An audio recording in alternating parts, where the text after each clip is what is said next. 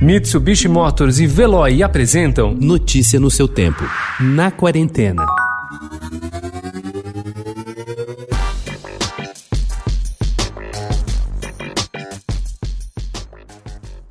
Na segunda-feira, o Paladar foi conferir o primeiro dia de reabertura para restaurantes e bares da capital paulista. O salão do Barbacoa estava com 100% de sua nova capacidade preenchida no horário do almoço. Dos 250 lugares de outrora, restam agora 100. Mesas espaçadas, totem de álcool em gel na entrada, equipe mascarada e equipada com viseira de acrílico. Logo que se entra, a pergunta: Posso medir sua temperatura? Até que sejam encaminhados até a mesa, todos parecem seguir as regras à risca. A máscara só deve ser retirada enquanto o cliente está sentado. Na saída, porém, a coisa parece mudar de figura. Na euforia de um almoço fora de casa que há tempos não se concretizava, alguns caminham até a porta, sem máscara. What we do has consequences. Intended and uh, unintended. The decisions we make, the actions we.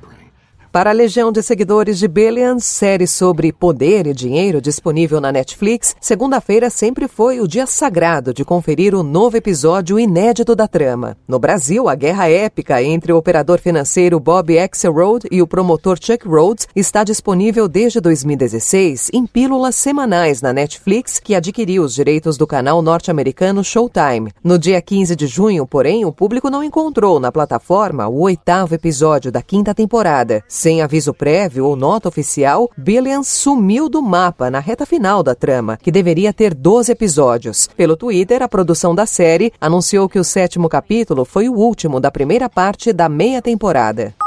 Quando os resultados da pesquisa Produção e Venda do setor editorial foram revelados no início de junho, uma surpresa. Depois de anos de recessão, o mercado apresentava enfim números positivos e fechava 2019 com um crescimento real de 6,1%. Esse crescimento, porém, não foi suficiente para melhorar significativamente a série histórica da pesquisa feita a partir deste ano pela Nielsen Book para a Câmara Brasileira de Livro e Sindicato Nacional de Editores de Livros. Somados dados de 2019 aos dos anos anteriores, o mercado editorial encolheu 20% desde 2006, com a crise se acentuando depois de 2015. A queda até o ano passado era de 25%.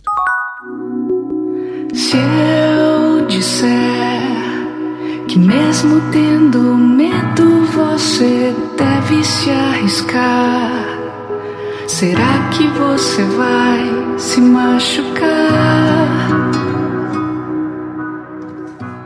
Se a pandemia adiou os planos de muita gente, no caso de Fernanda Takai, eles foram antecipados. O coronavírus nem era notícia no Brasil quando ela decidiu fazer um álbum após o carnaval entre uma apresentação e outra. Mas a agenda foi paralisada em março e Fernanda se concentrou em gravar no estúdio, montado em casa, o álbum Será que Você Vai Acreditar? disponível nas plataformas digitais a partir de hoje. É o primeiro álbum solo de Fernanda em seis anos, período em que fez dois discos com o Pato Fu e o projeto Tom da Takai, que interpretava Tom Jobim, com canções inéditas e autorais. Há também releituras de músicas relacionadas à memória afetiva dela. Notícia no seu tempo. Oferecimento Mitsubishi Motors. Apoio Veloy. Fique em casa. Passe sem filas com o Veloy depois.